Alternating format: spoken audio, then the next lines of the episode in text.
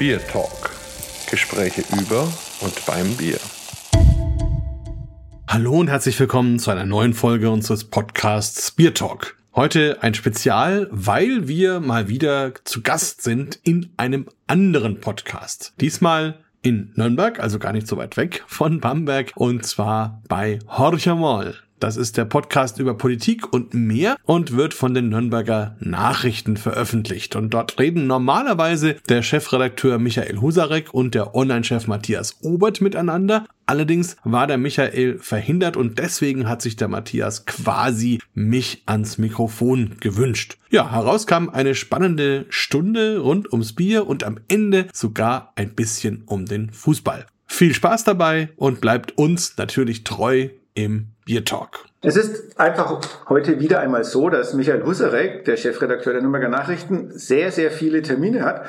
Und ich mir gedacht habe, hm, ehe ich den Podcast ausfallen lasse, hm, stelle ich mir ein Seidler Bier neben meinen Computer, werde das dann auch im Laufe dieses Podcasts einschenken und lade mir jemanden ein, der so viel Ahnung von Bier hat, dass es völlig legitim ist, bei diesem Podcast ein Bier zu trinken. Und deshalb freue ich mich auch ganz besonders, dass es geklappt hat, nämlich ähm, Markus Raupach in den Podcast einzuladen. Und äh, Markus Raupach, ja, ich bezeichne ihn wirklich als Bierpapst. Ich kenne ihn auch schon relativ lange. Wir haben schon etliche Veranstaltungen auch miteinander durchgeführt ähm, und uns auch um Bücher und Apps und alles Mögliche mit Bier gekümmert, also wobei er mit seinem Partner Bastian Böttner federführend war und ist. Und wenn ich so ein bisschen in seine letztjährigen Aktivitäten reinschaue, ich verfolge natürlich über Facebook, was er so treibt, dann lese ich Brasilien, ich lese Belgien, ich lese Tschechien, jetzt im Januar glaube ich schon wieder Österreich. Also er ist viel unterwegs in Sachen Bier, meistens bei Bierverkostungen und Bierprämierungen. Und deshalb ist meine erste Frage einerseits herzlich willkommen, Markus, aber die erste Frage, die fränkischen Brauereien sind aber schon noch die allerbesten, also die oberfränkischen wahrscheinlich, oder? Ha, natürlich, sowieso. also nein, aber also auch im Ernst kann man natürlich sagen, ich werde auch gleich noch ein bisschen was dazu sagen. Trotzdem vorerst mal Hallo und äh, ich freue mich auch sehr, hier bei dir sein zu dürfen und ja immer sehr spannend, wenn man sich gegenseitig auch mal so im Podcast besucht. Und ja, also ich freue mich sehr auf unsere Zeit. Ich habe mir auch zwei Bierchen sogar hier hingestellt, sind noch nicht offen. Kann ich mir überlegen, mit welchem ich anfange. Schauen wir mal. Ähm, aber gut, zuerst mal zu dem Thema die fränkischen Brauereien. Naja, natürlich, sie sind halt aus mehreren Gründen besonders spannend. Einmal es ist die Heimat des untergärigen Bieres. Also hier bei uns ist das entstanden. Da sind die ältesten Brauereien, die sowas machen und dementsprechend auch die, die am meisten Erfahrung damit haben. Und das ist etwas, dieses Bier wird weltweit zurzeit 95 Prozent aller Biere auf der Welt sind untergärige Biere und deswegen alle Brauer, die irgendwo sind, ob in Japan oder Chile oder Brasilien oder sonst irgendwo, die wollen alle mal nach Franken, um zu sehen, wie es wirklich geht. Und das ist natürlich der Punkt und das schmeckt man auch. Das heißt, unsere Biere haben haben einfach international gesagt die höchste Drinkability. Auf Fränkisch würde man sagen, es läuft. Ähm, und, und trotzdem gibt's innerhalb dieses dem Themas doch so viel Varianz mit den Bockbieren, mit den unterschiedlichen Rezepturen, den unterschiedlichen ähm, Rohstoffen, Hopfensorten, Hefesorten, die wir haben, Wasser natürlich, ähm, so dass auch innerhalb dieser Bierstile so viele Möglichkeiten da sind, dass man bei uns ja wirklich von einem Ort zum anderen gehen kann und immer wieder ein anderes, besonders schmackhaftes gutes Bier hat. Und das macht's aus und das macht Spaß und deswegen komme ich natürlich auch immer sehr gerne nach Hause. Das ist gut zu hören. Es gibt auch genug zu erzählen über die heimische und fränkische Brauereilandschaft. Da passiert ja auch relativ viel. Ähm, aber ich würde für den Laien, und da zähle ich mich nach wie vor auch dazu, obwohl ich gerne Bier trinke, aber für den Laien vielleicht noch ganz kurz, was ist der Unterschied zwischen untergärigen und obergärigen Bier? An dieser Stelle ein kurzer Hinweis in eigener Sache. Keine Angst, das ist ein werbefreier Podcast und das soll er auch bleiben. Aber der Biertalk braucht trotzdem eure Hilfe. Bitte bewertet ihn bei den Kanälen, über die ihr ihn hört. Vielen Dank und jetzt weiter viel Spaß mit unserem Biertalk.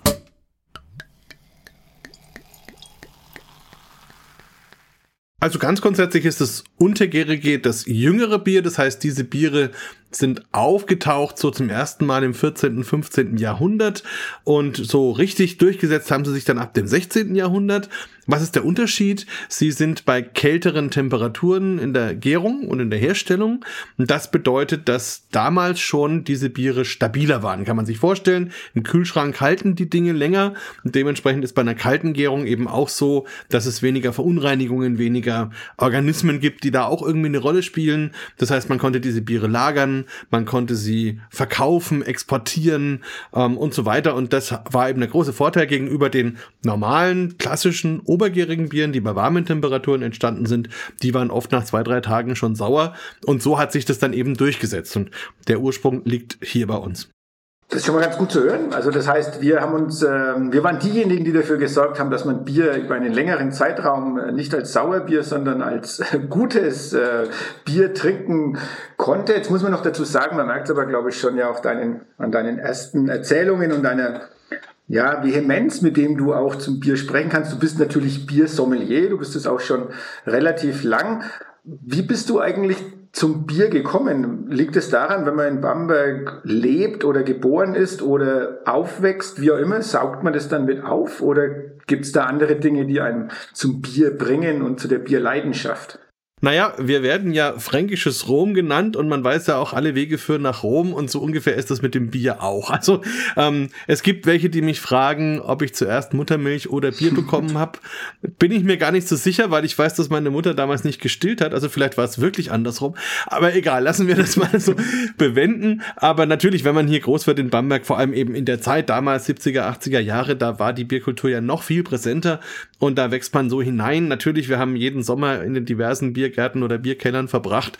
Das war das Wohnzimmer, wo man mit der Familie, mit den Freunden hin ist. Man hat sein Essen mitgebracht, mit Liebe die Tischdecke ausgebreitet auf der Bierbank und dann eben seine Salate hingestellt und dann den ganzen Nachmittag sich dann dort eben es sich gut gehen lassen und da wächst man in diese Bierkultur hinein. Allerdings war das für mich ja damals völlig normal. Das heißt also, für mich war das nichts Besonderes und dementsprechend habe ich auch nie drüber nachgedacht, dass es etwas geben könnte, wo das nicht so ist. Und das ist mir so richtig bewusst geworden, eigentlich erst als ich studiert habe, weil ich wollte ursprünglich weg aus Bamberg, eben mal ein bisschen was anderes sehen und so. Und dann war es aber einfach finanziell so schwierig, dass ich am Ende des Tages doch in Bamberg geblieben bin und war allerdings einer der ganz wenigen an der Bamberger Uni, die von hier waren. Das heißt, alle anderen kamen eben von sonst woher und ich habe dann gesagt, heute Abend gehen wir dahin und heute Abend gehen wir dahin. Und jedes Mal hat die mir erzählt, das gibt's doch gar nicht, schon wieder eine Brauerei, schon wieder fünf verschiedene Biere und was weiß ich was. Und so hat man das dann kennengelernt, dass das wirklich was Besonderes ist. Und naja, und dann sieht man das mal aus einer anderen Perspektive, aus einem anderen Blickwinkel. Und dann habe ich angefangen mit der Arbeit für Medien, war da natürlich auch das Bier immer ein großes Thema, habe viel für Gastronomien dann auch gearbeitet und daraus sind die ersten Bücher entstanden und dann noch die ersten Biersommelier-Veranstaltungen und als das dann immer besser funktioniert hat, wurde die Deutsche Bierakademie als zweite Firma draus. Vor zehn Jahren haben wir damit angefangen und ja, dann haben wir selber angefangen, Biersommeliers auszubilden und so kam eins zum anderen. Also mittlerweile eben auch die Bier-Judge-Tätigkeit, ähm, was ja wirklich spannend ist, äh, weil das eine Familie ist, die sich so auf dem Globus 10, 20 Mal im Jahr irgendwo immer trifft ähm, und, und es wirklich ganz liebe, nette Leute sind und man Länder ganz anders kennenlernt, weil man immer kein Tourist ist, sondern eben ein Freund. Und Da lernt man Länder anders kennen. Und gleich dazu das entsprechende Bier, ist auch klar.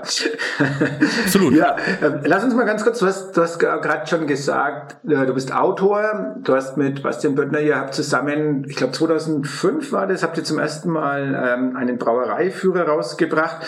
Also ich würde sie schon fast als legendär bezeichnen, eure zwei Bücher, einmal die Brauereien und Brauereigaststätten in Franken und dann der die Bierkeller und Biergärten in Franken, die ihr damals rausgebracht habt, immer wieder neu aufgelegt, immer wieder aktualisiert.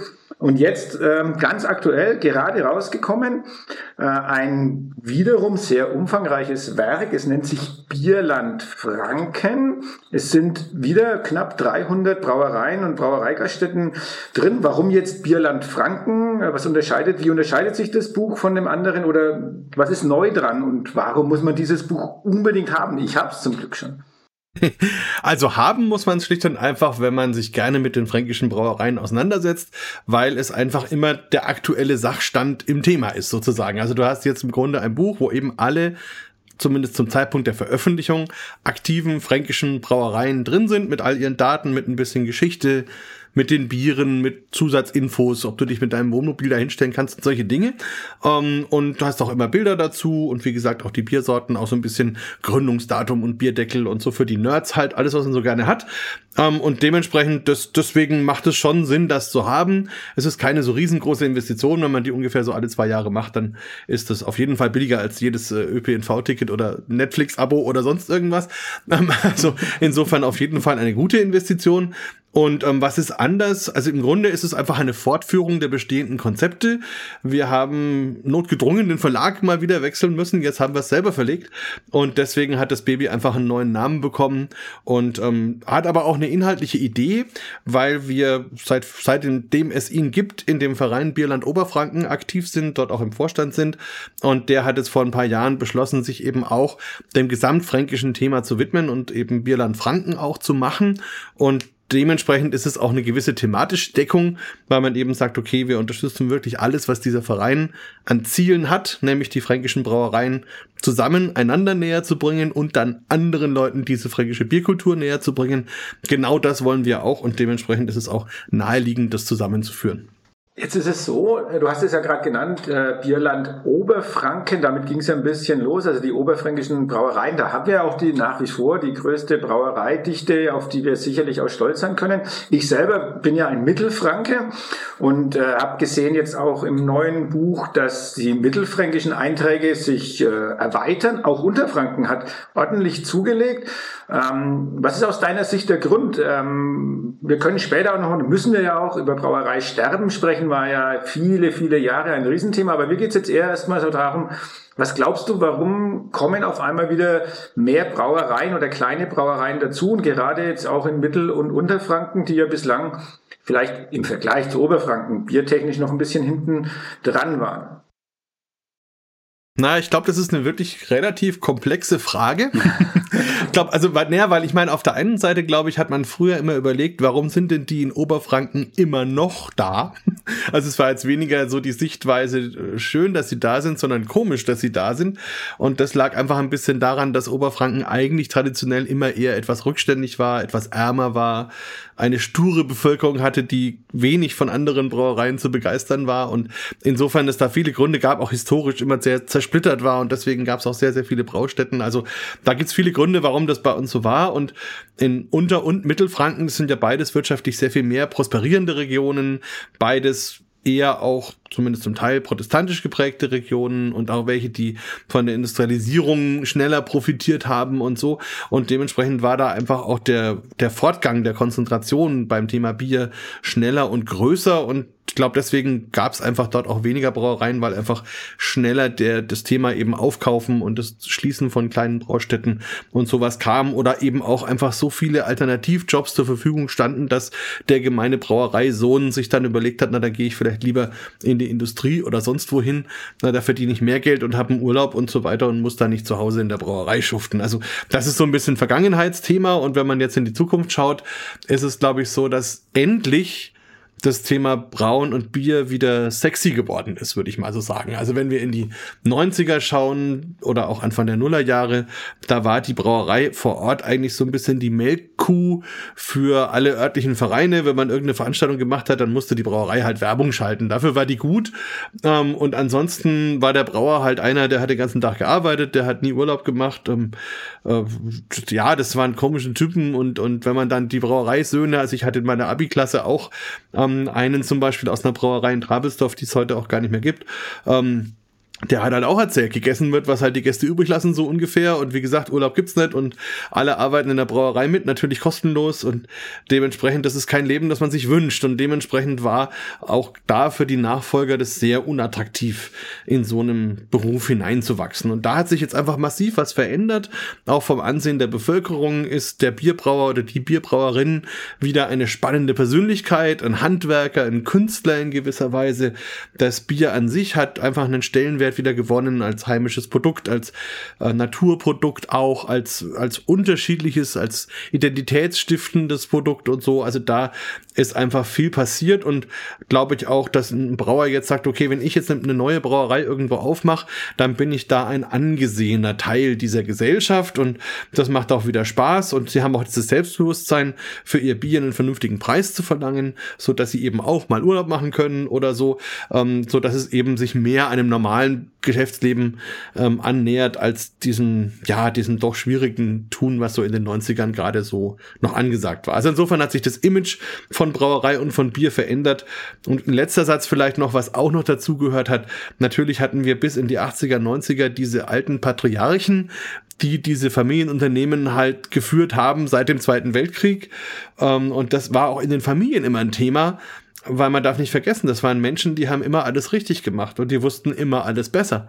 Und wenn du da als Sohn reinwächst und hast dann so einen Vater vor dir, der mit 50, 55 noch in seinem vollen Saft steht, der hat überhaupt kein Interesse, irgendwas zu übergeben oder dir irgendwie eine Entscheidungsfreiheit zu geben oder so. Warum auch? Passt ja immer alles und so. Und da haben natürlich ganz viele auch drunter gelitten und auch deswegen gesagt, nee, also da habe ich kein Interesse, den Laden zu übernehmen. Und aber die Generation ist jetzt eben weg. Das heißt, es ist einerseits der Raum da, ähm, auch für Nachfolger dahin zu gehen und eben andererseits auch der Raum, neue Brauereien zu gründen und beides passiert. Genau, auch bei uns ist eine neue Brauerei entstanden und deswegen habe ich ja gesagt, ich habe als Seidler neben dem Computer mir hingestellt. Das werde ich jetzt auch mal aufmachen, weil äh, jetzt haben wir schon fast eine Viertelstunde geredet. Äh, du zwar mehr und du müsstest eigentlich noch viel ausgetrockneter sein von der Kehle her als ich, aber ich habe mir eine Flasche Stamerbräu hier hergestellt, weil das ist eine der Neugründungen hier in Buchheim, ist ein Ortsteil von Burg Bernheim, die es jetzt ungefähr seit ein, eineinhalb Jahren ungefähr gibt und ja, die sich, glaube ich, ganz gut machen. Eine kleine Brauerei ähm, mit einem Bräu, der sich da sehr engagiert. Und ich schenke mir jetzt mal, ich mach mal, ich schau mal, ob das, ob das an dem Mikrofon, ob das klappt, wenn das jetzt hier floppt. Ich schau mal. Boah. Na, hervorragend. hervorragend oder? Sensationell. War, Sehr schön. Das war echt nicht gefällt. Jetzt kann man vielleicht noch gluck, gluck, gluck. Vielleicht hört man das dann auch noch.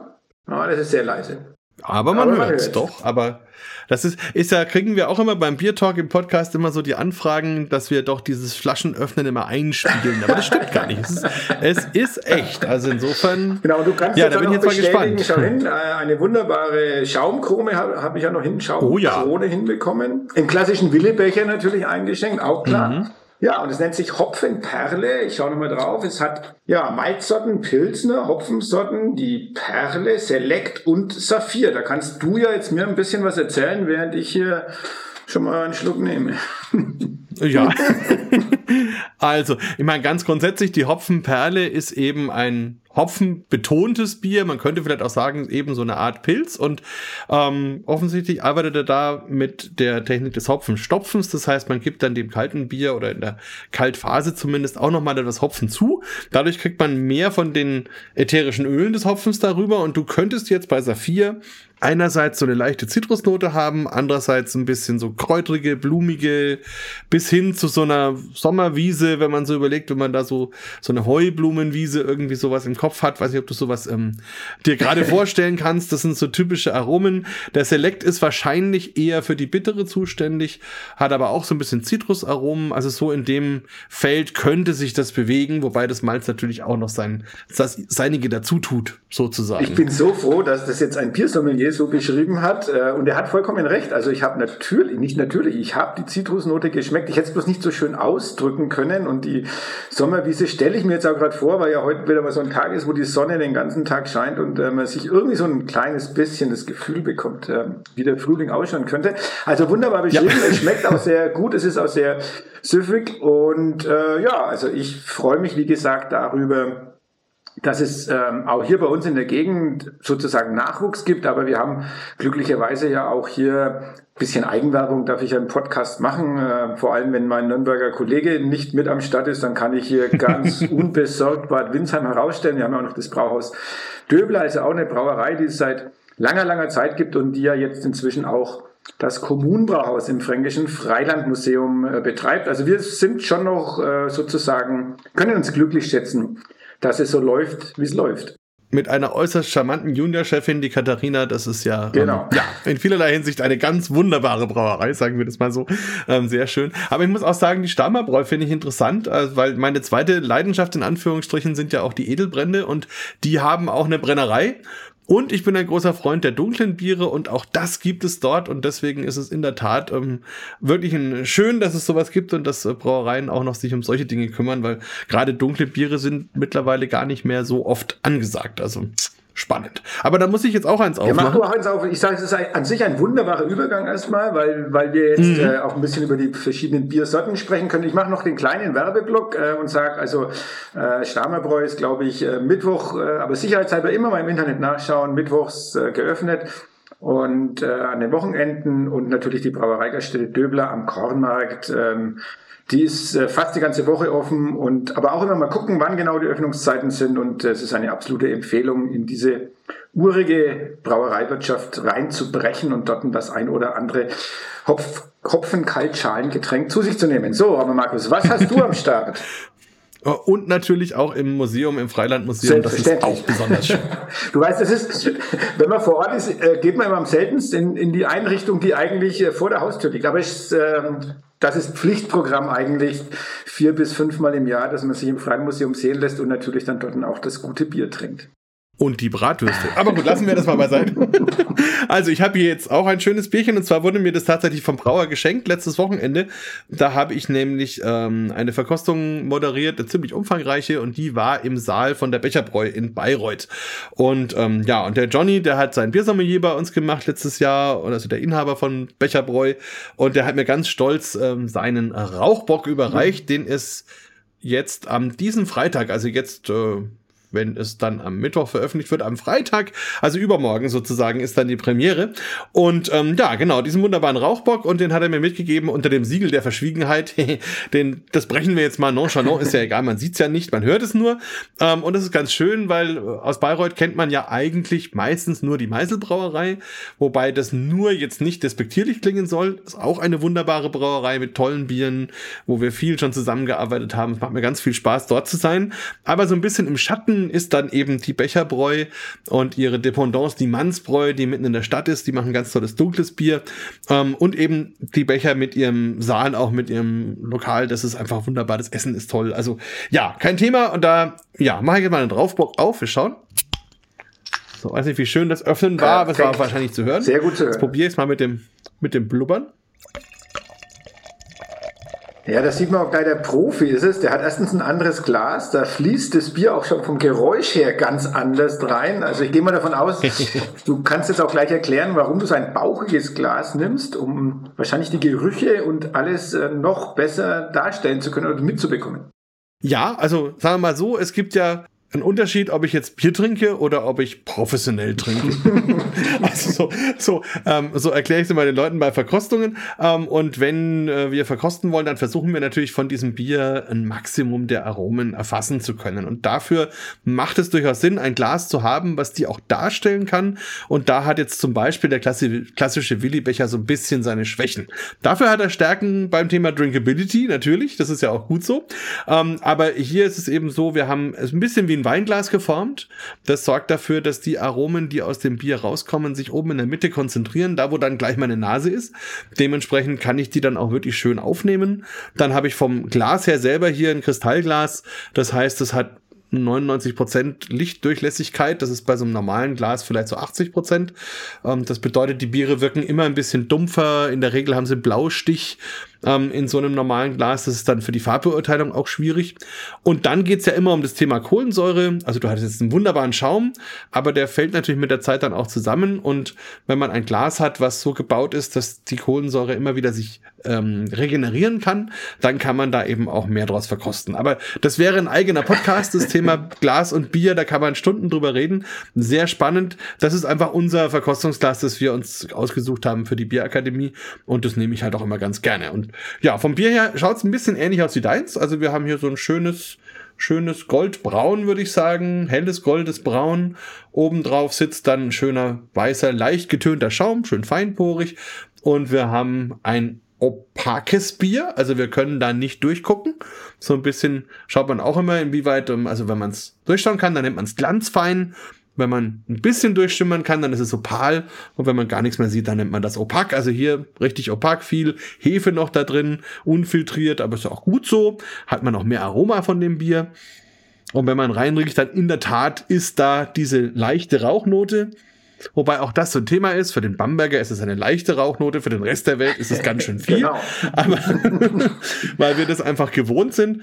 Ähm, das erinnert einen dann so ein bisschen an eine Mischung aus Lagerfeuer und Rauchschinken und sowas. Ein bisschen Räucheraal ist vielleicht auch dabei. Und im Hintergrund ist aber auch hier eine Hopfennote. Die ist ganz spannend, die ist ein bisschen kräutrig und dann kommt auch so ein bisschen Akazienhonig. Das hat was mit dem Malz zu tun. Sehr schönes Bier. Probieren wir das mal. Mm. Tolles Mundgefühl, das heißt weich, cremig auf der Zunge, es mussiert, spielt so ein bisschen mit dem Gaumen, es geht süß los, dann fließt es so langsam runter, dann kommt dieser Rauch, entfaltet sich, dann haben wir wieder diese Honignoten und dann nach dem Schlucken kommt dann auch eine gewisse bittere. Die bleibt dann auch und wenn ich länger rede, dann fängt es an, so ein bisschen meinen Mund auszutrocknen. Es zieht sich so ein bisschen zusammen und dann, ja, kriege ich einfach Lust auf den nächsten Schluck. Das ist genau das, was der Johnny sich dabei gedacht hat und bei einem Bock natürlich auch gefährlich, weil man dann auch gerne eben den nächsten und nächsten Schluck macht. Also ein sehr schönes Bier, hat auch eine schöne Süße, es passt gut zu diesem Rauchcharakter. Sehr rund, sehr harmonisch. Das, was ich eben vorhin von den fränkischen Brauereien beschrieben habe. Weil sowas kann man nicht an der Uni lernen. Das hat was mit der DNA des Betriebs zu tun und das ist eben bei uns besonders ausgeprägt. Oh. Da hast du gerade die DNA des Betriebs genannt. Ähm, da wäre mir noch mal ganz, würde ich noch mal ganz kurz zu dem Rauchbier nachfragen. Ist irgendwie wirklich was Fränkisches? Ähm, ja, und wahrscheinlich durch Schlenkerler einfach weltbekannt geworden. Manche sagen ja, also ich sage jetzt mal zwei Begriffe, was ich immer wieder lese, ähm, als würde man in einen frisch geräucherten Schinken beißen. Andere sagen, als würde man in einen Aschenbecher beißen. Also ähm, man mag es oder man hasst es. Wie, wie siehst du das? Naja, erstmal würde ich die Leute fragen, ob sie denn in ihrem Leben schon mal in einen Aschenbecher gebissen haben. da werden die wenigsten sagen, dass sie diesen Geschmack wirklich kennen. Ähm, aber es ist natürlich so. Also ähm, man muss halt sagen, das Besondere ist, dass nur beim Schlenkern und beim Spezial, also nur in diesen beiden Bamberger Brauereien, es so ist, dass sie auch noch ihr Malz selber herstellen.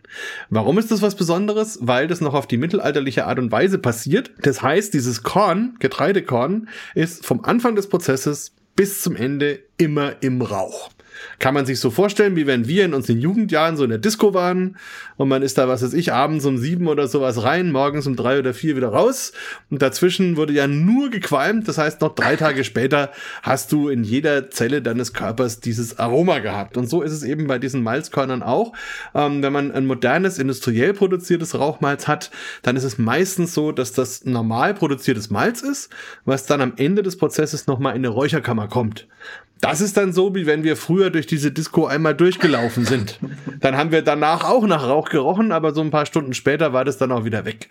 Und dementsprechend ist einfach die Intensität und die Harmonie und die Durchdringung dieses Raucharomas bei diesen beiden Brauereien anders als beim Rest der Welt. Und das macht es einfach so spannend, weil wir hier auch noch auf dieser historischen Art und Weise unterwegs sind. Und das ist vielleicht auch der Hintergrund, warum diese Biere, wenn man sie zum Beispiel direkt aus dem Lagertank in der Brauerei probiert, da sind die gar nicht so rauchig, mhm. weil das da eben noch voll harmonisch, voll eingebunden ist. Das entwickelt sich dann erst durch den Abfüllprozess in der Flasche, wird der Rauch ein bisschen kräftiger. Ähm, aber das hat natürlich nichts damit zu tun, wie früher früher Leute dieses Bier genossen haben.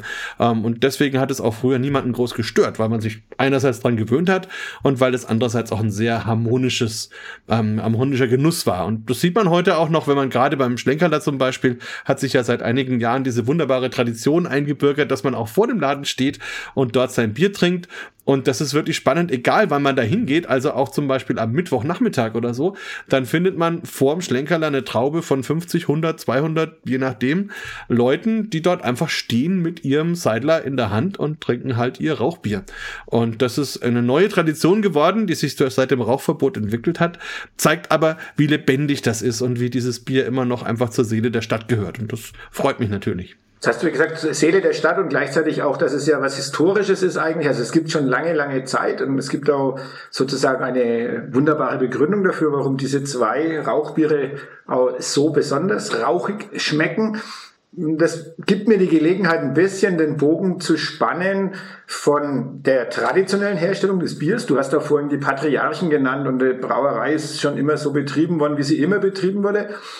Und ähm, das vielleicht auch ein Grund war für dieses Brauereisterben, eben auch diese einerseits Sturheit, dann diese wahnsinnig viele Arbeit, die es dort zu machen gab, kein Urlaub, ähm, ja, äh, ist bestimmt nicht das angenehmste. Und jetzt wächst aber auch, und wir hatten dieses Brauereisterben ja auch, und jetzt wächst aber gerade so eine Generation an jungen Brauern heran, die ganz, ganz viel experimentieren, äh, auch mit, sicherlich auch mit Rauchmalz, aber mit ganz, ganz anderen Dingen. Also das Stichwort wäre Craft Beer, aber auch ganz allgemein, was halt alles gerade rum experimentiert wird, die aber wiederum bei dem ein oder anderen Biertrinker, und das sind nicht gerade wenige, auf ganz, ganz massive Kritik stoßen, die das als Panscherei bezeichnen, die nicht verstehen, warum äh, wir nicht bei Helm, Mötzen und äh, Pilz bleiben oder bei ihren üblichen vier bis fünf äh, Biersorten, die die Brauerei immer gebraut hat.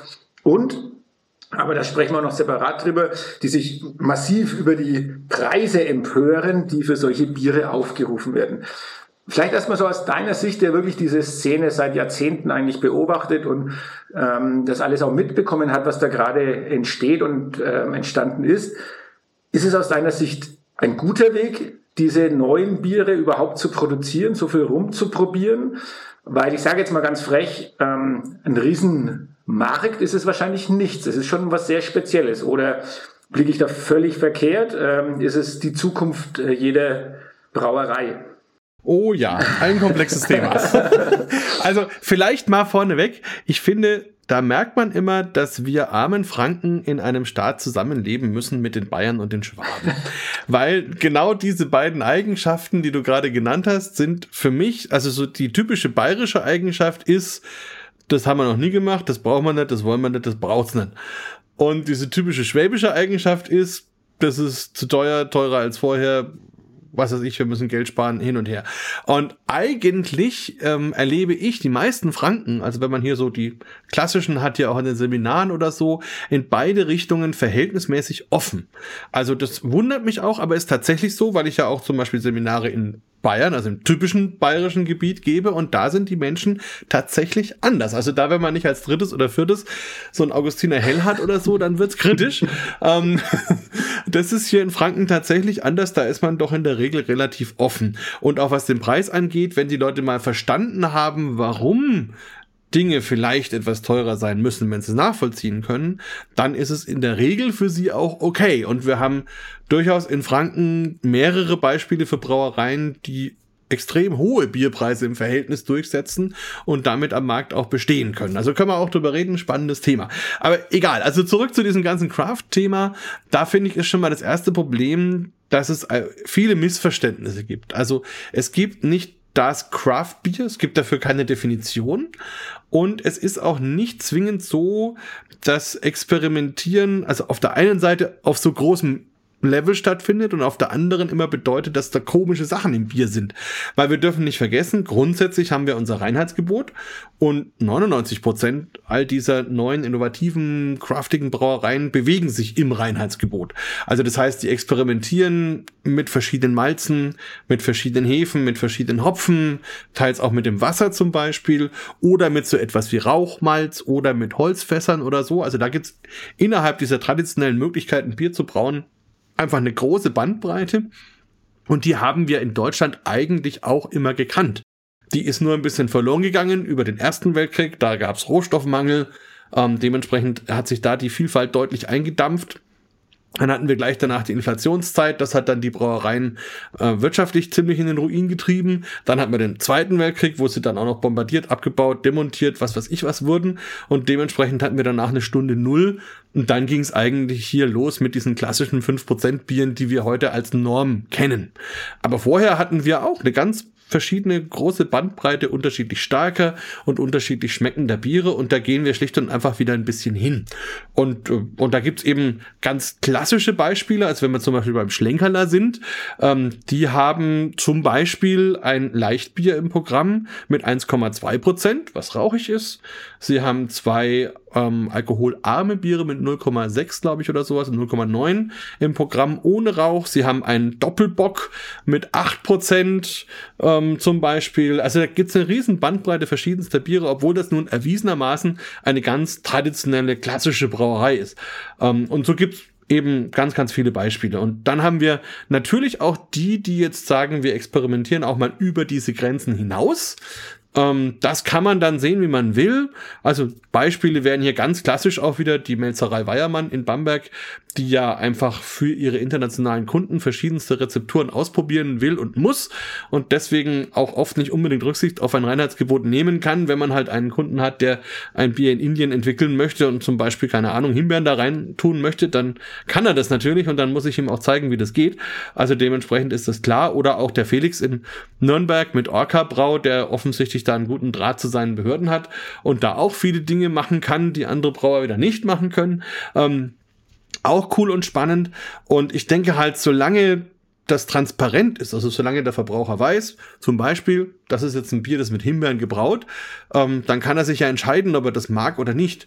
Aber ich würde das per se nicht verteufeln, weil ich glaube, da wird vieles durcheinander gebracht, was schwierig bei einem Bier zum Beispiel ist, und das gilt wahrscheinlich für uns, für jedes Lebensmittel, ist, wenn eben mit, mit Chemikalien, mit irgendwelchen Beschleunigern, mit irgendwelchen künstlichen Aromen, mit solchen Dingen gearbeitet wird, und das passiert weder in Deutschland im Sachen Reinheitsgebot noch bei diesen Craftbeer-Brauereien. Das ist etwas, was man in der Regel bei den großen internationalen Industriebrauern hat, die halt versuchen, ein ganz banales Bier noch schneller und noch billiger zu produzieren. Und das ist natürlich was, was wir nicht wollen. Aber all diese anderen Dinge, also die hier landläufig so assoziiert werden mit diesem Thema Craft, das sind eigentlich sehr gute, natürliche, spannende, interessante Dinge und wie gesagt, da muss man einfach mal schauen, ob man seinen persönlichen Bierhorizont erweitern möchte, ob man sich da traut, ob man sich interessiert.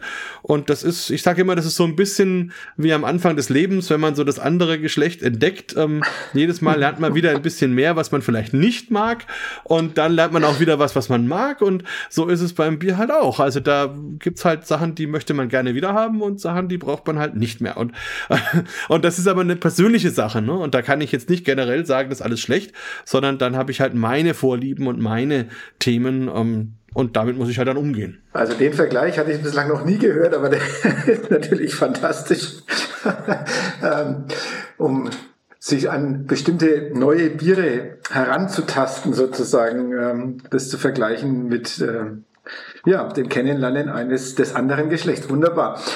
Ähm, ja, ich, ich hätte noch einen anderen Namen, du hast den Felix von Orca ja erwähnt. Orca macht ja das wirklich sehr, sehr viel, sehr unterschiedliche Dinge, äh, immer in, in kleinen Auflagen auch, ähm, hat, glaube ich, absolut auch seine Fangemeinde und ich denke auch völlig zu Recht. Ich würde noch einen zweiten Namen in die Runde werfen wollen, das ist ähm, natürlich David Heddle, den wir beide ja auch schon lange kennen. Ich kann mich erinnern, dass er damals bei der ersten Buchvorstellung damals bei uns als ganz, ganz junger Brauer dabei war. Der hat den Saal gerockt. Das war unglaublich. Ich, ich habe am Schluss gedacht, wir müssen ihn irgendwie raustragen, weil der überhaupt nicht aufgehört hat zu erzählen. Also nicht zu trinken, sondern zu erzählen. Und, und die Leute, der Saal hat getobt. Ein unglaublicher Entertainer auf der einen Seite. Auf der anderen Seite, glaube ich, ist er über die Jahre hinweg wirklich zu einem mehr als ernstzunehmenden Brauer geworden. Und trotzdem, und das würde mich jetzt mal bei dir interessieren, er ist jemand, der ja auch in der Szene, und äh, wir zum Beispiel machen ja diese Facebook-Gruppe Wir lieben Bier aus Franken mit inzwischen über 48.000 Mitgliedern.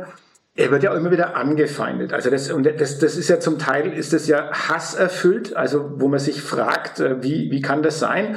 Und das ist jemand, der 10.000 Dinge hat man den Eindruck, immer wieder ausprobiert, was Neues und mal da und mal da und dann auf einmal dort eine Brauerei und ein, ein Kühlschiff hat und dann dort was macht. Und ähm, wie, woher kommt es aus deiner Sicht, dass so ein Mensch, den man doch eigentlich ja, man muss ihn vielleicht nicht bewundern, aber man muss zumindest anerkennen, was da jemand äh, als Leistung bringt, dass der trotzdem in der Szene dann immer wieder angefeindet wird, aber auch auf der anderen Seite eine eiserne und gute Fangemeinde hat und das sei mir auch vergönnt. Aber er muss auch sich immer wieder Vorwürfen aussetzen, die, denke ich, zum Teil ja wirklich unter die Gürtellinie gehen.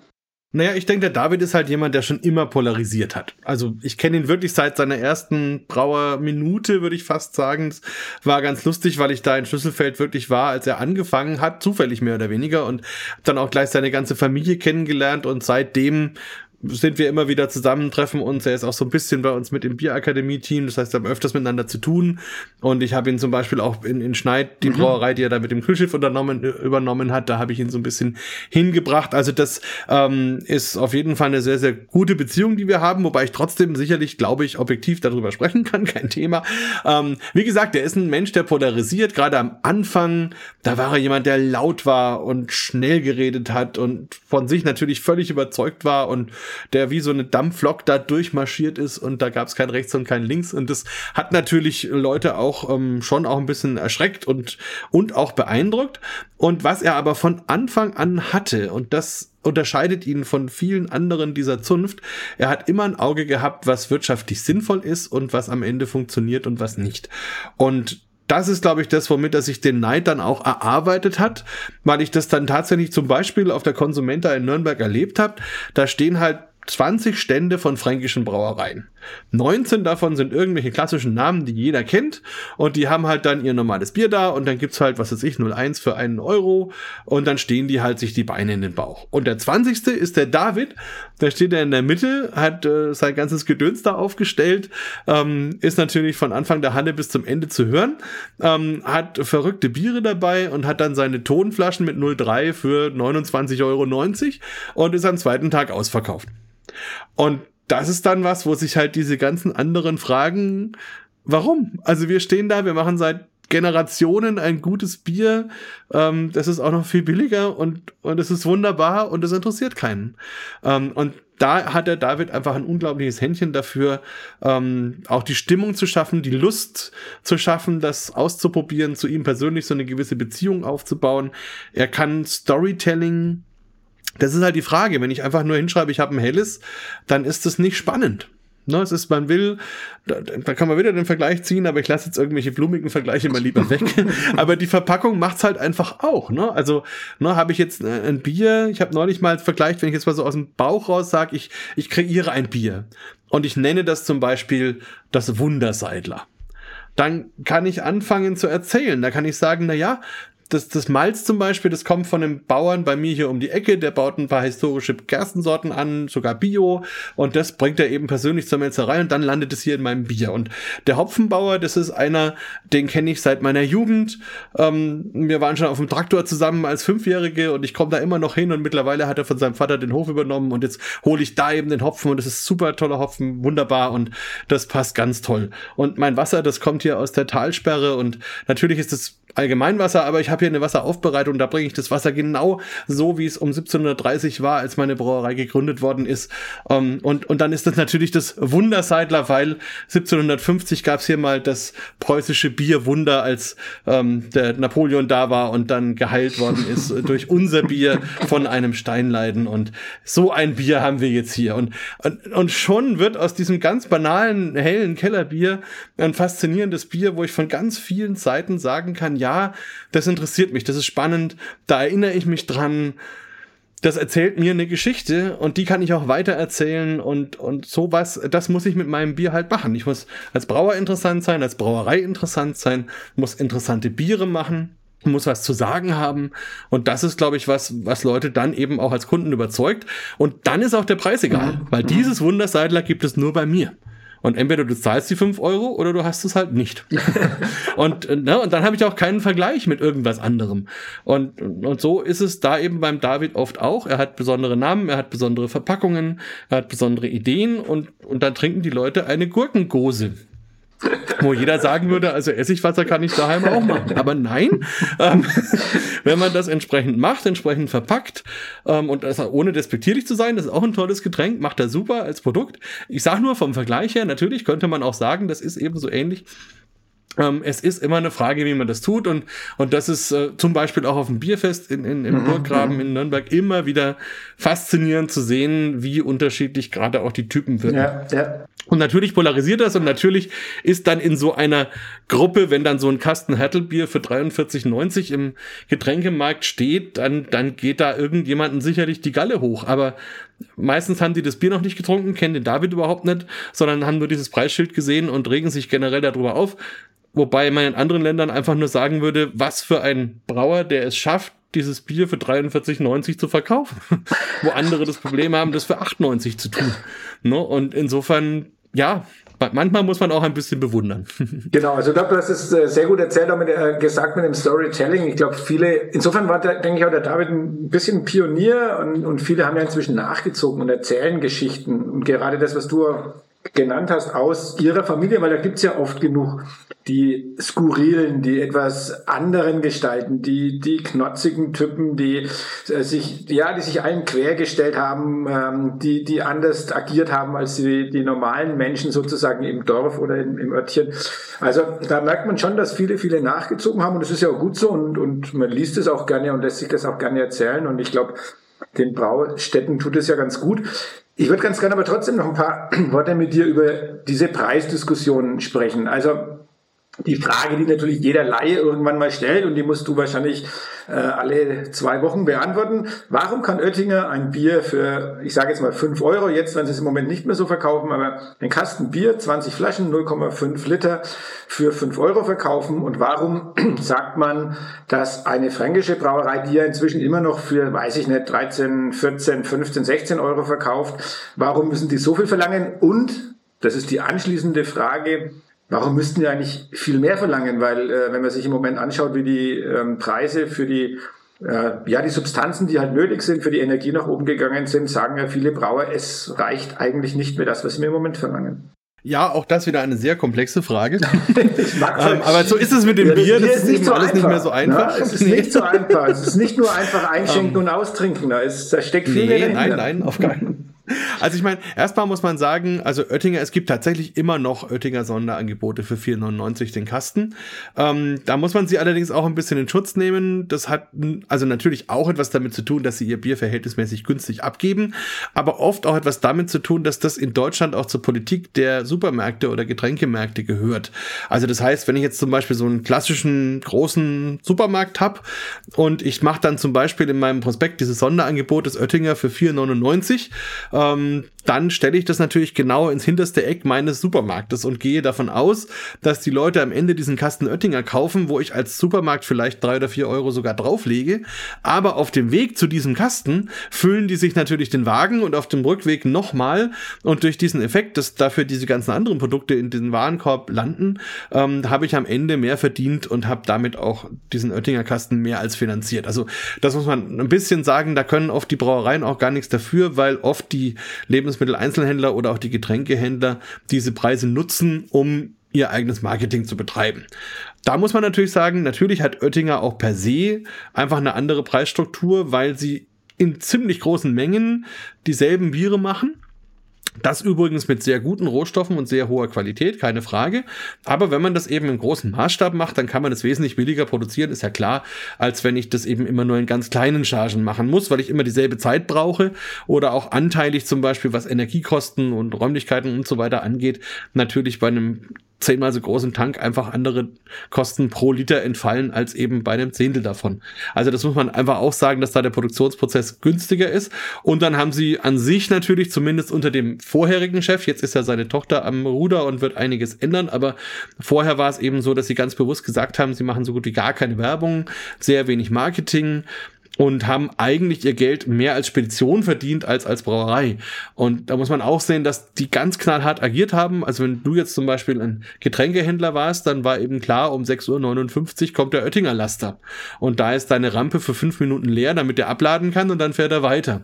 Und wenn um 6.59 Uhr die Rampe nicht leer war, dann ist der weitergefahren und du hast eine Konventionalstrafe gezahlt.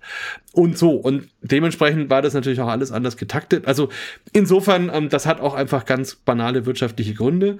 Ähm, und dementsprechend kann man das auch schlecht vergleichen mit der klassischen Familienbrauerei, die wir hier in Franken haben ohne, wie gesagt, Oettinger dafür zu blamen oder zu bashen, weil ich meine, letzten Endes, das Bier an sich ist gut, was sie machen. Ich nehme es selten in Verkostungen, weil es mir dafür ein bisschen zu glatt gebügelt ist. Aber das ist nicht negativ gemeint, sondern ich brauche halt einfach in Verkostungen Biere mit Ecken und Kanten. Und wenn ich von einem Bier vier Millionen Hektoliter verkaufen will, dann muss ich es eben möglichst ohne Ecken und Kanten machen. Also dementsprechend ähm, kann man das dem Bier nicht vorwerfen. Wenn man jetzt auf unsere Familienbrauerei geht, die hat halt unglaublich viele Kostenfaktoren, die jetzt dazukommen und unglaublich viele Kostenfaktoren, die sie früher nicht wirklich berücksichtigt hat. So klingt kompliziert. Also bei den jetzigen Dingen ist klar, das kennen wir alle. Wir haben die Energiepreissteigerungen. Das wirkt sich aus aufs Etikett, auf den Kronkorken, auf die Logistik, dass das hin und her transportiert wird. Wir haben die Einwegflasche, wir haben den Kasten ähm, und so weiter. All diese Dinge ist alles teurer geworden. Malz hat doppelte Preis mittlerweile, Hopfen 70 Prozent mehr. Am Abwasser ist teurer geworden. Also Allein die ganz normalen Kosten, die ich für mein Bier habe, sind extrem gestiegen und die Brauer können sich halt nur teilrefinanzieren. Also zum Beispiel sagen wir das Thema Pfand, dann kriege ich ja für so eine klassische Flasche 8 Cent. Wenn ich die irgendwo kaufe, neu, beim Glasladen, dann zahle ich irgendwas zwischen 20 und 30 Cent für so eine Flasche. Das heißt also, allein da legt der Brauer, nur wenn er diese Flasche kauft und es einen Pfandpool gibt, pro Flasche schon mal 12 bis 22 Cent drauf. Noch schlimmer ist es bei Bügelflaschen zum Beispiel, das ist dann nochmal 20 Cent mehr. Oder auch so ein klassischer Kasten, kriege ich 1,50, glaube ich, Pfand. Ähm, Kosten tut er um die 5 bis 6 Euro. Und das sind allein schon mal Kosten. Allein wenn der 1000 neue Kästen kauft, hat er schon mal ein paar tausend Euro verbraten, die er nie wieder kriegt, weil er das Ganze einfach in seinen Pfandpool steckt und dafür eben kein adäquates Geld bekommt. Vor allem nicht, wenn Leute Kästen mit nach Hause nehmen und nicht mehr zurückbringen. Also, das ist äh, in dem Pfandsystem steckt ganz viel. Vielleicht noch ein letzter Punkt, bevor es zu ausführlich wird. Ähm, was da noch dazu gehört, ist, dass in Deutschland sich da mittlerweile auch ein Zweitsystem etabliert hat. Das heißt, es ist nicht so, dass der Getränkehändler deinen Kasten bekommt und dann dir wieder zur Brauerei zurückbringt, sondern es gibt einen Zwischenhändler, der alle Flaschen, alle Kästen aufkauft, sortiert und dann wieder zurückgibt. Und die sind natürlich clever. Das heißt, die halten die Dinge auch zurück, wenn die Preise niedrig sind und geben sie her, wenn sie hoch sind. Und ähm, manche Kästen liefern sie gar nicht an die Brauerei, was sich nicht lohnt. Die werden eingeschmolzen und verkauft. Und also auch da passiert einfach viel. Okay, also so viel mal zu diesem Thema. Und dann gibt's halt diese versteckten Kosten, die so bis in die 80er, 90er oder auch Nullerjahre nicht wirklich interessiert haben. Ganz banal gesagt, das war die Oma oder der Bruder oder auch die Ehefrau, die im Laden immer kostenlos mitgearbeitet haben oder vielleicht für 400 Euro angestellt waren oder, oder damals vielleicht 401 Euro für die Krankenkasse. Aber das war ein lebenslanger Sklavendienst, ähm, den man dann, wenn die Personen dann mal krank wurden oder jetzt auch älter geworden sind, musste man das ersetzen durch normale Mitarbeiter. Und die haben auf einmal einen Mindestlohn ähm, und einen vernünftigen Lohn und einen Urlaub und, und so weiter. Und dann merken die Brauer auf einmal, dass das nie ähm, irgendwo einkalkuliert war. Das gleiche gilt für das Sudhaus. Ne? Normalerweise baut jede Generation oder vielleicht jede zweite Generation in der Brauerei baut ein neues Sudhaus. Das würde bedeuten, dass man als Brauer immer wieder was zurücklegen muss, weil irgendwann ist das Sudhaus kaputt, dann brauche ich es wieder neu. Wenn ich das nie mache dann äh, und nie einkalkuliere, dann kann ich natürlich billiger mein Bier verkaufen. Aber irgendwann ist mein Sudhaus im Eimer und dann mache ich halt die Brauerei zu, weil mir keine Bank einen Kredit gibt. Und so. Und also da ist ganz viel, ähm, was da einfach wirtschaftlich schwierig ist. Und vielleicht ein allerletzter Punkt, den wir auch noch alle kennen, ist einfach die Corona-Zeit. Ähm, da haben wir einerseits das Personalproblem, was immer noch natürlich die Brauereien jetzt beschäftigt. Und andererseits das Thema, dass viele zwar staatliche Hilfen bekommen haben, aber in Kreditform. Das heißt, also sie haben Geld gekriegt und das konnten sie auch verwenden. Und dann war eben festgelegt, zwei Jahre lang müssen sie das nicht zurückbezahlen, aber nach zwei Jahren schon. Oft ohne Zinsen, aber es muss eben zurückbezahlt werden und diese zwei Jahre laufen jetzt aus. Das heißt also, die Brauereien müssen jetzt auch noch zusätzlich ähm, diese Kredite eben zurückbezahlen. Und das dann mit den Kosten, die jetzt eh schon mehr werden und so weiter führt einfach dazu, dass man zumindest zu den alten Preisen wirtschaftlich nicht vernünftig agieren kann. Und so ist es eben so, dass eigentlich eine Brauerei in Franken, wenn sie einigermaßen agieren will, um die 20 Euro für ihren Kasten verlangen muss. Ähm, deckt sich meiner Meinung nach aber auch mit, der, mit dem Verbraucherverhalten. Denn, also ich kann mich noch erinnern, in meiner Jugend hat so der klassische wir haben früher Bauarbeiter gesagt, da gibt es bestimmt mittlerweile einen politisch korrekten Ausdruck dafür, aber diese Leute jedenfalls, die hatten auch ein schönes Leben, aber die haben am Tag im Sommer zwei Kästen Bier getrunken und das war völlig normal. Ähm, und heute kauft man sich halt vielleicht noch ein Sixpack in der Woche. Und dementsprechend kann ich mir dann auch ein etwas teureres Bier leisten, wenn ich gar nicht mehr so viel davon trinke. Also dann ist es, glaube ich, auch okay. Sehr schöne Erklärung. Bei uns hieß das Tapezierpilz, kann ich mich noch erinnern. Auch gut. ähm, ich, ich wollte noch ganz kurz auf einen Punkt eingehen. Wir kommen immer mehr in die Tiefe zwar, äh, aber das würde mich schon noch ähm, kurz interessieren. Ich muss kurz nachdenken. Du hast vorhin nämlich so ein Thema angesprochen. Genau, jetzt ist mir es wieder eingefallen. Du hast so ein Thema angesprochen, Sudhaus kaputt, ähm, kannst du dann nicht mehr, ja, du schließt die Brauerei oder du lässt an anderer Stelle brauen. Das ist mir dann so im Hinterkopf, hat es bei mir so ein bisschen Klingeling gemacht. Auch so eine Diskussion in Biertrinker und vielleicht sogar Bierkennerkreisen. Ist das dann noch ein Brauer, wenn er sein Bier woanders brauen lässt, nach seiner Rezeptur. Ähm, auch eine Riesendiskussion, diese sogenannten Gypsy-Brauer, die halt irgendwo bei einer Braustätte oder halt regelmäßig an einer Braustätte brauen lassen. Wie siehst du diese Entwicklung, die ja durchaus inzwischen eine gewisse Relevanz hat in der Szene? Na, ich denke, man muss es zweiseitig sehen. Also auf der einen Seite finde ich es per se nicht schlimm, wenn ich als Verbraucher weiß, dass es so ist. Also wenn ähm, der Brauer auf die Flasche zum Beispiel draufschreibt, ähm, gebraut bei oder gebraut von oder irgendwie sowas, dann weiß ich das ja, dann ist es transparent und dann kann ich selber sagen, ist gut oder schlecht. Ähm, was ich problematisch finde, ist, wenn sich jemand dann noch als eigene Brauerei darstellt und das auch so draufschreibt und auch so ein bisschen die Story so erzählt und noch vielleicht schöne Bilder von dem Sudhaus oder so. Das finde ich schwierig, weil das ist ein bisschen Verbraucherverarschung, das finde ich nicht gut. Und ähm, wir machen es bei unseren Büchern so, dass wir zumindest nach, also nach Möglichkeit, man macht natürlich auch Fehler, aber wo wir es machen können, äh, nehmen wir nur welche auf, wo wir sicher wissen, dass sie auch selber ihr Bier brauen. Ähm, also so reines Lohnbrauen ist für mich keine Brauerei. Man muss auch ein bisschen realistisch sein. Ich glaube, wenn du jetzt eine gestandene Brauerei hast und bist ein richtig guter Brauer und so weiter und hast aber noch freie Kapazitäten und lässt jemand anderen deiner Brauerei brauen, dann glaube ich einfach nicht, dass du sagst, okay, Hans Josef, hier kriegst du meinen Schlüssel, du darfst in meiner Brauerei zwei Tage tun und lassen, was du willst, danach komme ich wieder und mache mein Zeug. Das ist natürlich Quatsch, also weil ich will ja meine Brauerei weiter am Laufen haben. Das heißt, in 99 Prozent der Fälle ist es so, dass mehr oder weniger das Rezept gemeinsam besprochen wird oder vielleicht auch sogar weniger als das und dann der Brauer, dem die Brauerei gehört, dieses Bier am Ende des Tages herstellt. Also da steht jetzt nicht groß jemand anders am Kessel und rührt da jetzt rum, ähm, sondern es ist halt eine Auftragsarbeit in der Regel nur bedingt steuerbar von dem, der da als Gypsy-Brauer hingeht. Ähm, und wie gesagt, legitim und völlig okay und wenn das Produkt stimmt, für mich auch klar und gut. Aber was ich nicht mag, ist, wenn sich solche Leute eben als Brauer hinstellen, weil das sind sie in dem Fall einfach nicht. Wunderbar. Ja, wir haben fast schon eine Stunde miteinander geredet. Das ist äh, die Überlänge des Podcasts bei uns. Deshalb ähm, kommen wir eigentlich jetzt auch schon ein bisschen zum Ende. Du hast dein zweites Bier noch gar nicht vorstellen können, aber vielleicht sagst du zumindest noch, was bei dir neben dem Rechner steht, dass wir das noch mitbekommen. Und dann komme ich nämlich zur Abschlussfrage, die immer die alles schwierigste bei uns im Podcast ist. Aber das sage ich dir natürlich erst, wenn du uns dein zweites Bier noch ganz kurz zumindest gezeigt und äh, nicht besprochen vielleicht, aber gezeigt hast und gesagt hast, hast, was es ist. Und warum? Okay, na, das kann ich natürlich gerne machen. Und ich muss wirklich sagen, obwohl ich jetzt immer wieder getrunken habe, aber das ist eben so, ähm, so ein Rauchbock, den kann man in Schlücken genießen, den muss man nicht in ganz großen Schlucken nehmen. Dann hält er auch ein bisschen durch. Wobei er auch wirklich sehr trinkbar ist. Also da kann ich mir gut vorstellen, auch mal ein bisschen mehr zuzulangen. Aber egal, also das ist die eine Seite und natürlich versuche ich immer auch ein bisschen ausgleichend zu sein. Deswegen ist das andere Bier, was ich hier habe, tatsächlich auch aus Bayreuth, nämlich von der Meiselbrauerei. Das ist deren Bockbier, das sie dieses Jahr gemacht haben.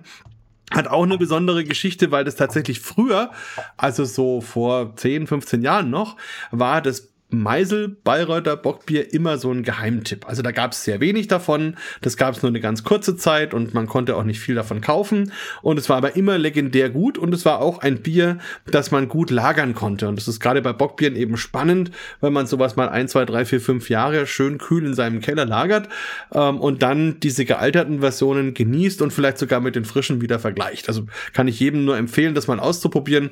Gerade zur Bockbierzeit sich einfach mal zwei, drei, vier dunkle Bockbiere per Kästen in den Keller zu stellen. Das kostet nicht viel und auch nicht viel Platz und das einfach mal ein paar Jahre vergessen und dann ähm, wieder hochholen und probieren und vergleichen. Und das konnte man mit dem Bier auch immer gut. Und mittlerweile ist es etwas häufiger im, zu bekommen, ähm, aber es ist immer noch ein sehr, sehr feines Bier. Und deswegen habe ich da eben auch noch ein Fläschchen gehabt. Und habe ich gedacht, wenn ich schon das eine Bayreuther Bier ähm, dann für den Talk vorbereite, dann muss ich natürlich das andere auch vorbereiten. Das mache ich dann jetzt nachher auf. Aber das, wie gesagt, das kenne ich auch gut. Das ist ein schönes, braunes Bockbier mit schönen, nussigen, ja, bisschen fast schon Nougat-Aromen, ganz angenehm, ganz weich weich und also auch ein Bier, auf das man sich wirklich freuen kann. So. Ja, wunderbar.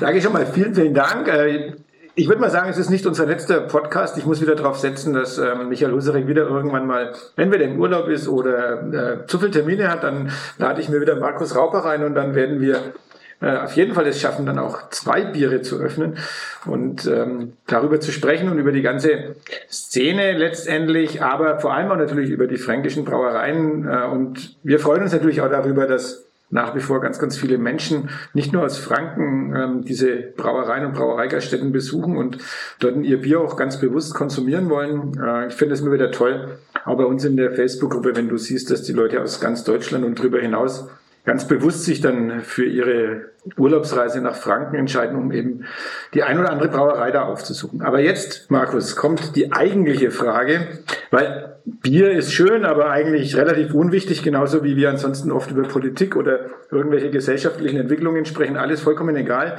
Es geht um den ersten FC Nürnberg. Und die Frage ist, wann steigt der erste FC Nürnberg endlich wieder in die erste Bundesliga auf und wo landet er am Ende dieser Saison? Ich stelle die Frage nach einer mehr als peinlichen 0 zu 1 Niederlage im Franken-Derby in Fürth, bei dem ich beiwohnen konnte und die mich echt geniert habe, eigentlich ein Clubfan zu sein. Tja, das ist, also das Leben als Clubfan ist tatsächlich kein leichtes. Und ich muss auch sagen, jetzt gerade bei dieser Niederlage, ähm, wir kennen ja beide wahrscheinlich den Helmut L. Ähm, aus, ja. aus Fürth, der ein sehr lebendiger Fürther ist und der hat das natürlich mit einem sehr großen, suffisanten Unterstrich ähm, gepostet, dieses 0 zu 1, beziehungsweise aus seiner Sicht natürlich dieses 1 zu 0. Insofern, ja, das ist schwierig. Ähm, grundsätzlich würde ich mir auf jeden Fall wünschen, dass der FCN bald möglichst wieder in der ersten Liga spielt. Ähm, ich kann mich noch an Tage Tage erinnern. Ich war auch noch, im, ich war damals im Stadion, wo sie gegen Bayern gewonnen haben. Das war noch dazu an meinem Geburtstag. Also das Perfekt. waren schon tolle Zeiten. Oder ich war auch zum Beispiel zufällig in der Nähe, als sie das letzte Mal aufgestiegen sind und bin dann von der Autobahn runter, heute im Stadion, im Radio und dann direkt vorne hingefahren, ausgestiegen und auf den Rasen und mir mein Stückchen Rasen mitgenommen. Also durchaus. Allerdings habe ich dann dieses traumatische Erlebnis gehabt, dass ich mir dann eine Dauerkarte gekauft habe für die nächste Saison und dann sind wir ja abgestürzt und sofort wieder in die zweite Liga. Ähm, das war schon auch bitter. Also, also du hast ja, alles schon miterlebt. Die brauche ich, ich habe alles mit, also vielleicht eins vielleicht noch dazu. Ich bin auch, glaube ich, einer der ganz wenigen Menschen, die im selben Jahr sowohl den DFB-Pokal als auch die Meisterschale in der Hand hatten. Ähm, und zwar war das 2007. Da habe ich als Fotograf noch viel gearbeitet und habe damals beim VfB eben fotografiert und beim Club und jeweils bei einer Meisterschaft und dann beim Pokalsieg und durfte dann jeweils kurz Hand anlegen. Also war sehr spannend, aber egal. Also deswegen, ich bin dem FCN sehr verbunden, habe allerdings gelernt, dass wenn ich im Stadion bin, das Ergebnis durchaus unterschiedlich ausfallen kann. Ähm, aber ich freue mich auf jeden Fall absolut, ähm, wenn sie bald möglichst wieder in der ersten Liga spielen, dann werde ich schon nochmal wieder vorbeischauen. Ähm, ja, diese Saison es ist schwierig, weil es ist halt der große Unterschied zwischen Wunsch und Wirklichkeit. Ähm, aber ja, vielleicht kriegen sie es ja irgendwie hin, im oberen Mittelfeld zu landen. Mal schauen. Also es sind ja noch ein paar Spieltage. Schön ist es nett und das ist eben auch das Problem, ne? wenn es so ein bisschen wehtut beim Zuschauen, dann ist auch schon schwer. Mhm. Aber es ist trotzdem dieses, dieses Gänsehaut-Feeling, wenn man im Stadion ist und die Hymne gespielt wird, das verliert man nicht. Und das ist auch in der dritten Liga schön. Also insofern, manchmal ist es eben so. Ja. Vielleicht gibt es dann, ähm, das wäre noch die aller, allerletzte Frage, vielleicht gibt es in der dritten Liga dann ein ganz anderes Bier. Was wäre denn dein, dein Wunsch äh, an, an Bier, was in einem Stadion in Nürnberg oder in Fürth, also in Fürth gibt es ja das grüne Bier zumindest, also als ein regional runtergebrochenes Tucherbier. Aber was wäre denn dein Wunsch, was man in einem Fußballstadion an Bier ausschenken sollte in Nürnberg?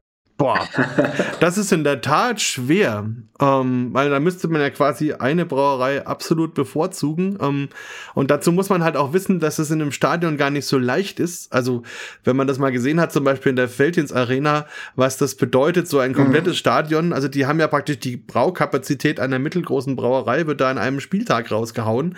Und das alles mit den Leitungen mit und so weiter, das ist gar nicht so einfach. Also wir könnten da jetzt nicht sagen, wir nehmen die Stammerbräu, weil die könnten gerade mal fünf Sekunden Bier ausschenken, dann wäre der Jahresausstoß erledigt in so einem Stadion. Ähm, das heißt, unterm Strich, natürlich muss es eine von den größeren Brauereien sein. Vielleicht würde ich mir ein bisschen mehr Varianz wünschen, weil man hat ja dann oft einfach immer nur so das Helle. Ähm, da vielleicht, also gerne mal ein Rotbier, gerne auch mal was Dunkles, vielleicht auch was Leichtes und was Alkoholfreies. Also, dass man da ein bisschen mehr Varianz hat, das fände ich schon ganz gut. Aber ich würde jetzt in der Tat mir schwer tun, eine spezielle Brauerei zu bevorzugen, weil das gemein ist, äh, wenn man die Hintergründe nicht mhm, weiß. Also mhm. wahrscheinlich gibt es in Franken nur drei oder vier, die in der Lage wären, das ja. Stadion wirklich zu bespielen. Ähm, aber das würde jetzt keiner richtig verstehen und würde dann sagen, na, warum steckt er denn jetzt die vor? Dementsprechend, also wichtig wäre für mich wirklich eine, eine Wahlmöglichkeit zu haben. Das wäre schön. Man könnte ja vielleicht an verschiedenen Stellen im Stadion verschiedene Biere anbieten. Hätte auch was. Könnte man die Leute ein bisschen in, in die in Bewegung, Bewegung versetzen. Genau, genau. Ja, ja. Warum nicht? Aber auf jeden Fall sollte man die, die Tradition an sich bewahren, dass man auch ein Bier im Stadion trinken kann. Das ist ja eher sogar etwas, was wahrscheinlich auf der Kippe steht mhm. demnächst. Und das ist auch eine der wichtigsten Baustellen, wo ich zum Beispiel auch in meiner Tätigkeit als Botschafter für das deutsche Bier unterwegs bin, ähm, dafür zu sorgen, dass wir einfach einen vernünftigen Umgang mit dem Thema Alkohol haben, um nicht die gesamte Bierkultur am Ende zumindest was das Thema alkoholhaltiges Bier angeht, da zu verlieren. Da bist du jetzt, an solchen Stellen. hast jetzt noch ein Thema angesprochen, dem eigentlich gesagt, das ist die letzte Frage und jetzt würde ich sagen, wir sind am Ende der Sendung angelangt, aber eine Frage habe ich noch. Äh, ich bitte um eine kurze Antwort. Du bist Präsident, weil, das, weil du es gerade gesagt hast, ich, ich, weiß nicht, ob du es da damit ange, ach so, darauf angespielt hast, aber du bist Präsident der Vereinigung der deutschen Bierkonsumenten. Was zum Teufel ist das denn? also es hat in der Tat damit jetzt konkret nichts zu tun, wenngleich ich tatsächlich, wie gesagt, mich auch sehr stark mache für alkoholfreie und alkoholarme Biere, weil ich es wichtig finde. Die German Beer Consumers Union, also die Vereinigung der deutschen Bierkonsumenten, ist im Grunde die Idee, etwas zu haben, was eben weder auf der Seite der Brauereien noch auf der Seite des Staates steht, sondern eben mal auf der Seite des Verbrauchers und dessen Interessen vermittelt. Also einerseits eine Transparenz zu haben, was habe ich da für ein Bier, wo kommt es her, warum hat es so einen Preis und so weiter. Aber andererseits eben auch die Vielfalt und das Thema Biersteuer und solche Dinge gegenüber dem Staat zu vertreten. Und sowas gibt's in ganz Europa, in jedem Land. Also in England zum Beispiel die Camera mit 300.000 Mitgliedern und es gab's in Deutschland eben nicht. Und da habe ich über meine internationalen Tätigkeiten die anderen kennengelernt und dann gesagt, wir brauchen sowas in Deutschland auch. Deswegen habe ich das initiiert und gegründet und bin auch aktuell noch der Präsident, aber das werde ich sicherlich demnächst mal abgeben. Ähm, aber das ist vor allem spannend im europäischen Kontext, weil tatsächlich in Brüssel Brüssel ganz viel stattfindet in Bezug eben auf Gesetzgebung rund um Bier, Alkohol und so weiter. Und da brauchen wir Deutschen auch eine Stimme. Und genau sowas ist die GBCU. Also das ist die Idee. Kann übrigens jeder Mitglied werden. 12 Euro im Jahr, keine teure Angelegenheit und macht sehr viel Spaß. Wunderbar. Damit schließen wir noch mit einem Werbeblock. Ähm, ich erinnere aber auch nochmal an das Buch äh, Franken. Der Preis ist vorhin gar nicht genannt worden, 24,90 Euro, also billiger als so mancher Kasten Bier und äh, auf jeden Fall lang haltbar. Und ich habe auch schon durchgeblättert und ich finde es nach wie vor immer wieder toll. Viele Anregungen. Äh, man kann viele, viele Ausflüge mit diesem Buch planen, weil auch viele Freizeittipps mit dabei sind. Also echt eine echte Empfehlung. Besten Gewissens kann man das ähm, den Zuhörern und Zuhörerinnen ans Herz legen. Ich danke dir, Markus, für diese echt spannende äh, über eine Stunde jetzt schon. Und wie gesagt, ich würde mich freuen, wenn wir ja, irgendwann demnächst auch wieder zusammenkommen, um über Bier und vielleicht auch Politik oder was auch immer zu reden. Äh, hat mir Freude gemacht. Vielen, vielen Dank und bis zum nächsten Mal. Bier Talk, der Podcast rund ums Bier. Alle Folgen unter www.biertalk.de.